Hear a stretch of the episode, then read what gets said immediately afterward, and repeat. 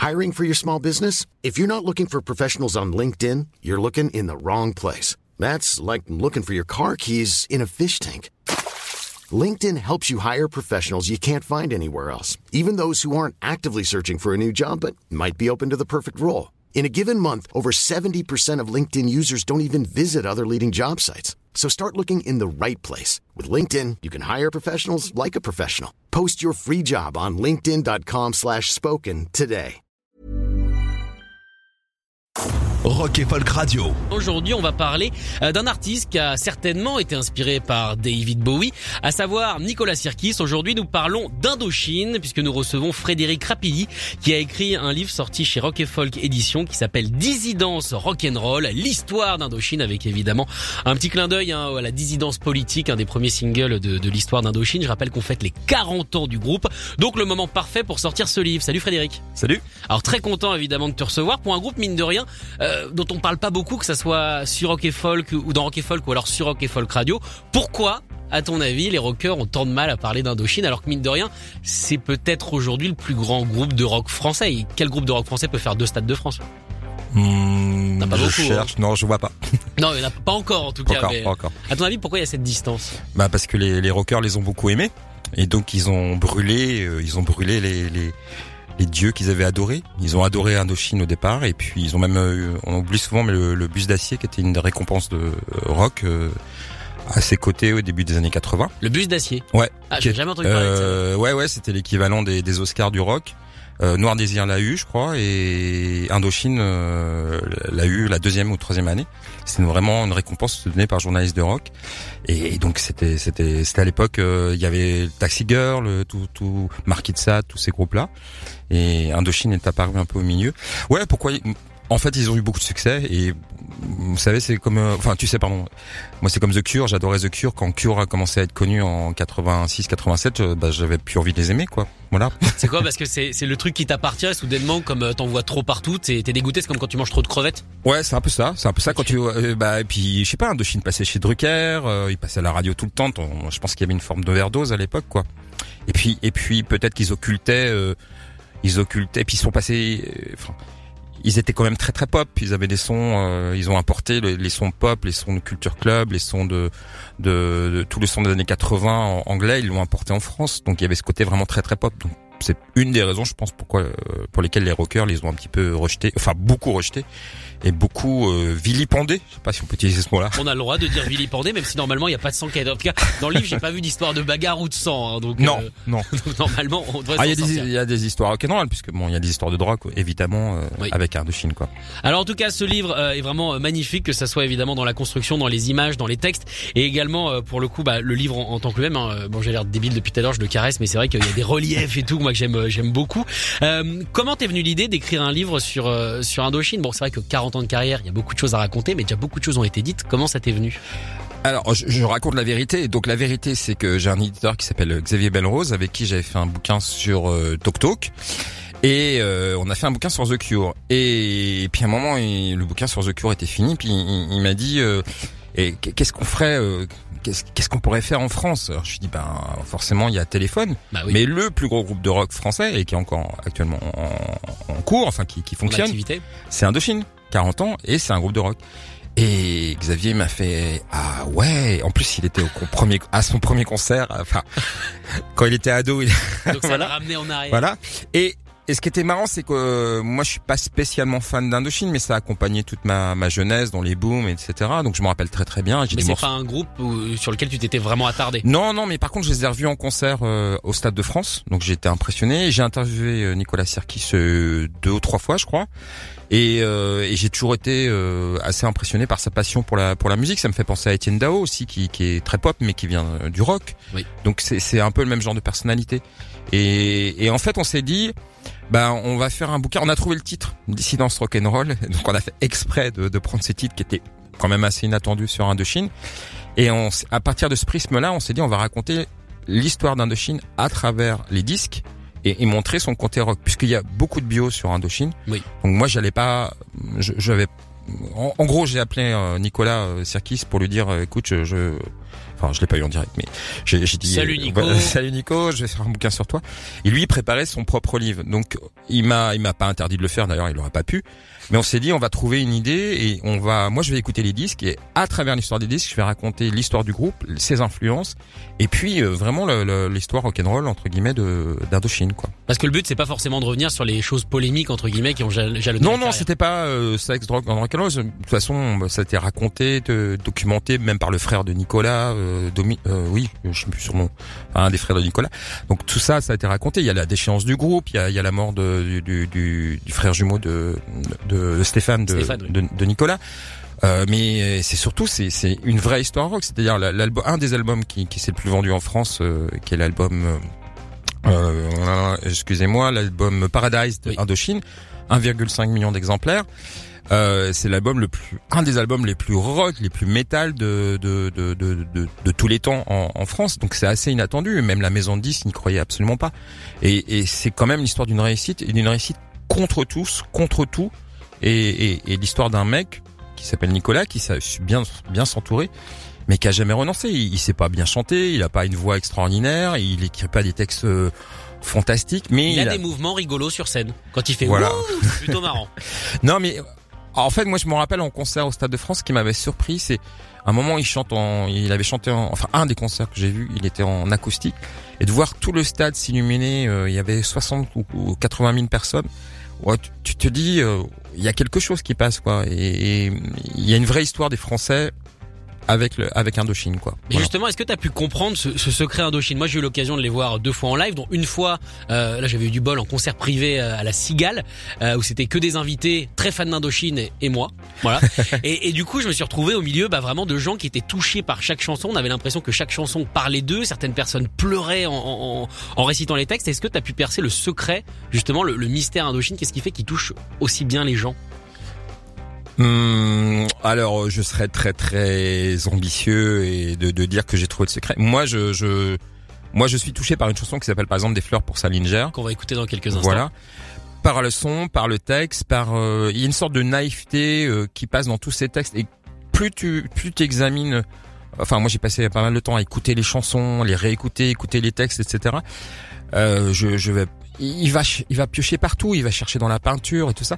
Mais c'est comme s'il avait jamais renoncé à son adolescence. Et donc il arrive à, transmettre quelque chose de de de- d'inabouti et c'est donc je pense dans ce, ce, ce truc inabouti dans les textes et dans la musique presque qu'il arrive à, à, à toucher les gens en fait euh, et puis euh, ouais il y a des mélodies et puis il y a des formules dans dans dans dans dans dans dans, dans ces textes je sais pas enfin j'ai pas d'exemple en tête mais euh, j'ai j'ai la cavalcade de, des fleurs de Salinger dans dans ma tête. Et en écoutant enfin en réécoutant les albums d'Indochine j'ai découvert aussi ceux que j'écoutais pas ceux des années 2000 euh, notamment euh, Black City euh, Parade et puis les, les derniers albums. C'est le son il est il est assez Ah bah, phénoménal il y a eu un changement vraiment de, de, Ouais, de, de de genre hein, avec, avec l'arrivée notamment d'un nouveau guitariste qui était fan à la base et qui s'est retrouvé dans le groupe et qui lui a amené ce côté un petit peu indus. Ouais. Oli de Sade, quoi, Ouais. qui est un, un mec qui, qui, qui a presque 15 ans de, de différence avec euh, Nicolas, qui est pas un musicien professionnel, qui est graphiste, et qui va arriver en tripatouillant des, des en remixant euh, euh, des, des chansons d'Indochine. Lui, il est fan plutôt de gothique, de, de métal euh, à la fin des années 90. Et, et petit à petit, ce, ce, ce mec, bah, il va arriver. C'est lui qui va produire l'album euh, Paradise, justement, alors que personne euh, dans les milieux de disques n'en voulait. C'est Nicolas qui va l'imposer. Et les deux gars, euh, Nicolas et, et, et, et Oli, euh, vont commencer euh, Paradise en allant euh, voir un concert de Marilyn Manson qui va un peu donner la, la direction de, de l'album. Marilyn Manson au début des années 2000 avec Charles Romain sur scène, Vestal, euh, lui déguisé, on sait pas trop, en missionnaire, euh, pape, euh, nazi, enfin bon. Qui euh, écrasait des poussins, mais Voilà. c'est faux. Mais- donc ça, ça donne, ça donne un peu l'ambiance et, et, et l'album est, est- est super costaud. Après, il y a des tubes dessus et, Oui. et qui sont pas forcément toutes de, les chansons de Nicolas, puisqu'il y a, la- il y a le morceau. J'ai demandé à la lune de, Michael Furnon. voilà, de, De Mickey 3D. Voilà. Qui permet de relancer quand même la carrière d'Indochine à ce moment-là, qui est vrai était un petit peu, un petit peu à plat. Alors du coup, euh, comme tu le dis, tu as vu Indochine via le prisme euh, des, des albums. Est-ce que toi, t'as compris à un moment donné, euh, eh bien que ce groupe est moins intéressé les gens? Est-ce que tu sens des creux dans leurs albums? Oui, puis ils le disent eux-mêmes. Il y a à la fin des années 80, ils ont ils ont eu un méga succès. Ils ont vendu, ils sont à un million d'exemplaires, 700 000 exemplaires. L'Indomania, voilà, qui, a même, influencé les Hives. Hein. J'ai eu la chance de recevoir ah les Hives. On leur avait demandé du coup de nous faire une programmation à l'époque, c'était sur une autre radio. Et ils avaient mis Indochine et au début, on, on comprenait pas. Ils nous ont dit que si, ça avait fait partie de leurs influences parce qu'Indochine était très gros en Suède. Ah oui, c'est vrai, c'est vrai qu'ils ont eu des tubes en Suède, ouais, tout à fait. D'ailleurs, parce que parce que Nicolas Sirki est parti en vacances là-bas et qu'il a laissé traîner des disques chez un disquaire. C'est comme ça qu'il a. Sérieux? Ouais, ouais, tout à fait. C'est vraiment, c'est venu par lui au départ. Alors qu'il y a euh, tellement qu'ils l'ont tenté à la Fnac de faire ça, lui ça a marché. Ouais. Euh, oui, euh, bah il y a des creux, bah forcément au moment de la, mais c'est avant la, même la mort de son frère, c'est qu'ils sont euh, Stéphane, ils sont ils sont abandonnés. Dominique s'en va, le, le, le co-fondateur du groupe, euh, et donc ils ont plus de compositeurs. Et, Nicolas est pas un super musicien, il, il est pas un super chanteur. Enfin, j'exagère, mais voilà. Et donc il, va se reposer sur Stéphane, qui est Stéphane, qui est un guitariste un peu plus rock, et, qui était plutôt accompagnateur à l'époque. À un moment, ils vont euh, après la mort de Stéphane, euh, Nicolas va aller à Londres. Il va se chercher un nouveau son pour sortir du côté pop et aller vers un truc plus plus plus rock, il va aller vers la Britpop. Il va travailler avec Bernard Butler de, de Suède. Ça c'est pas très très connu, c'est le, de Suède, pardon. Oh, tu peux dire Suède, hein, Suède. Pas très Donc ils vont ils vont travailler ensemble, ça va rien donner. Il va il va chercher un, un, un nouveau guitariste, c'est un copain euh, Daniel Chevenez de Niagara qui va lui recommander euh, le guitariste du, du Cri de la Mouche dont j'ai pas le nom en tête, mais vous allez me retrouver. Et, et donc ils vont ils vont revenir, mais mais ils vont y aller. Euh, en fait, c'est pas les disques qui vont qui vont leur ramener le succès, c'est les concerts. Et les disques vont vont être plus un support pour faire parler d'eux. Et c'est en, en, en, écumant les salles de concert, en s'appuyant sur leur, leur fanbase, qui vont petit à petit remonter, euh, euh pas, pas la pente, mais mais mais vraiment euh, regagner les gens. Et, et les morceaux qu'ils font à l'époque sont pas très écoutés. Et puis ils vont avoir un coup de pouce incroyable. C'était fin qui va sortir une compilation qui va se vendre à, 300 000 exemplaires. Pas mal. Et en fait, chez, chez, chez Nicolas Sirkis, il y a, y a, y a, y a l'idée de, de jamais il a jamais renoncé ou, ou renié c'est les tubes. L'aventurier, ils l'ont fait plein de fois, ils le font à tous les concerts. Même s'il doit en avoir marre, effectivement, il continue à le faire. Voilà. Mais c'est ça qui est fou, c'est qu'il est têtu. Ah, C'est-à-dire que tout, beaucoup de musiciens auraient lâché le groupe et, et fait autre chose. Ah bah, je pense que oui, Indochine, c'est Nicolas Sirkis, entouré d'autres gens, mais mais comment, enfin, c'est l'obsession d'un mec qui va, enfin, le nombre de Stade de France, le, nombre d'albums vendus, enfin tout ça, c'est quand même, c'est ça, ça repose sur l'obsession de Nicolas Sirkis et c'est assez étonnant. C'est parce que lui, ses modèles sont pas sont pas dans, dans les stades. Quand il adorait Patti Smith, bon David Bowie aussi, mais à l'époque David Bowie c'est c'est vraiment du rock quoi, donc il cherche pas forcément le succès grand grand public, mais il va y arriver petit à petit. Donc je sais plus ce que je racontais, mais en fait, euh, le, le, en fait, ce qui est curieux, c'est que Indochine, il y a presque euh, trois périodes. Il y a un immense succès dans les années 80, gros gros flop jusqu'au début des années 2000. Là, retour mais en majesté, ils défoncent tout le monde euh, vraiment. Après le, le, succès de Louise Attack, c'est eux le, le, grand groupe de rock. Ça rediminue un petit peu et puis bah, à la fin des années 2000, bah, ils sont toujours là, 40 ans, et puis ils sont repris par euh, Christine of the Queen, euh, Miss Kittin fait des morceaux avec eux. Enfin, mais ça c'est ce que je voulais te demander aussi, c'est qu'Indochine. Bah non, mais c'est très bien que tu arrives là parce que c'était c'était la suite de toute façon de cette conversation. C'est qu'au final, euh, Indochine, bon, un groupe qui a 40 ans en général, quand on a 40 ans, prenons téléphone par exemple, si on veut euh, vraiment faire une sorte de, de miroir. Mais si téléphone, c'était quoi C'était 4-5 ans avant. quand ils reviennent, ils reviennent avec donc évidemment des anciens tubes, mais avec un son qui fait dater entre guillemets. J'ai l'impression que Nicolas Sirkis, plus qu'Indochine, c'est quelqu'un qui a toujours voulu rester quand même dans la modernité. Il fait monter des Kiddy Smile sur scène, comme tu le disais, Christine and the Queens, euh, effectivement euh, Miss aussi. C'est un groupe qui est très ancré aussi dans, la nouvelle scène, euh, un peu électro certes, mais la nouvelle scène. Ouais, ouais, mais par exemple, il y a un groupe que j'adore qui s'appelle Trisomie 21, qui est un vieux groupe de cold wave et tout, mais qui a un son électro aussi. Et, et Indochine, il, il, les oublie pas. Et ce qui est marrant, c'est Oli de Sade qui sert un peu de passeur. C'est Oli de Sade qui va aller chercher Trisomie 21. C'est Oli de Sade qui aussi connaît la scène Kittin, qui va aller chercher le, le son métal. Mais Nicolas, je pense, a tellement confiance en lui qu'il l'écoute et puis c'est un peu sa, tête chercheuse quoi. Et et je ouais il y a y a, y a toujours des remixes il y a des À un moment, ils ont fait des reprises de, de Jimmy Somerville, ils ont fait la reprise de Smolton, Smolton Boy, Oui. euh, la reprise de Dead or Alive et tout. C'est des vieux morceaux des années 80, mais euh, très très pop. Mais ils vont les, les triturer, les malaxer, en faire des, une matière euh, Un assez. petit peu comme Manson, ça pour le coup, c'est Voilà. Manson, on allait chercher. Et, et même si on écoute le son des derniers albums de de- d'Indochine, il y a un côté assez proche de Dépêche Mode, euh, mais le Dépêche Mode euh, rock électro avec des donc il y a et même il y a des morceaux euh, moi qui me font penser à Orbital qui sont le son des années 90 des rêves partis, mais c'est comme si Indochine arrivait à à à rendre ces sons-là grand public mais tout en gardant leur jus. C'est ça qui est, qui est assez amusant quoi. Voilà. Et même au niveau des textes, quand on parle de modernité, c'est quelqu'un, bah, c'est bête, mais on peut devenir un vieux con. À un Ouais. moment donné, je pense que personne n'est à l'abri de devenir un vieux con. Et lui, il arrive avec des textes comme College Boy, par exemple, à toucher quand même encore une fois des, des thématiques assez, euh, bah, assez présentes, assez modernes. Ouais, on parlait de l'adolescence euh, tout à l'heure pour parler du, du, du- succès, mais il a toujours été sur le thème de la sexualité, l'ambiguïté sexuelle. Euh, bah, College Boy, ça raconte euh, un gamin qui est harcelé euh, via un vidéoclip aussi qui va faire beaucoup parler de lui. Mais Troisième Sexe, euh, c'est une chanson qui, a- qui, qui a accompagné euh, des générations. Aujourd'hui, qu'on dit LGBT euh, plus plus plus ou moins moins moins, j'en sais rien, mais On est sur plus. ben voilà, sur plus. Mais pour des gens comme Christine and the Queen, Miss Kittin, ou, ou des gens beaucoup plus jeunes comme Kelly Smile, c'est c'est c'est presque des chansons, euh, comment on va dire phares, des des, des marqueurs dans dans dans, leur. Donc c'est comme si Indochine avait un côté politique aussi, d'une certaine façon. Ah bah c'est hyper politique euh, cette chanson troisième sexe elle résonne presque encore plus aujourd'hui euh, avec avec la question du genre qu'elle qu'elle qu'elle l'était à l'époque j'imagine.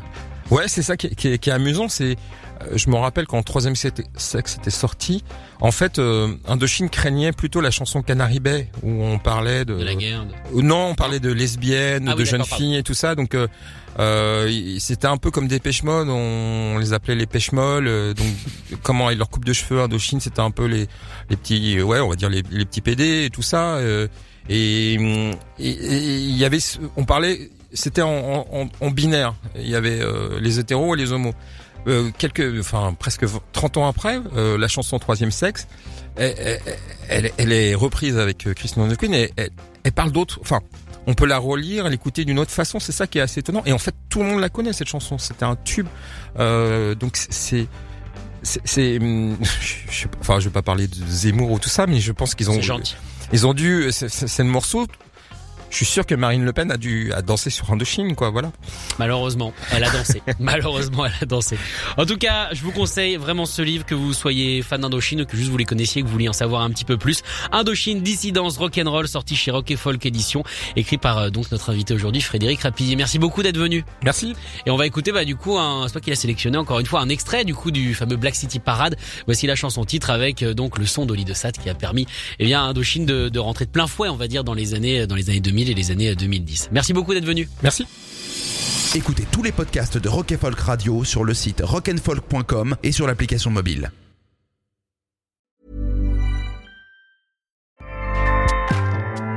ACAST powers the world's best podcasts. Here's a show that we recommend. Hi, I'm Jesse Cruikshank. Jesse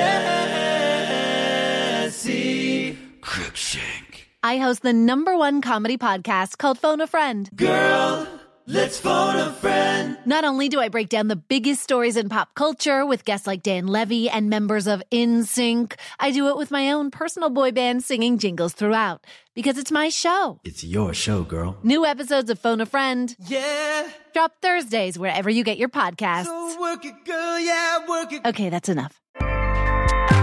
ACAST helps creators launch, grow, and monetize their podcasts everywhere. ACAST.com.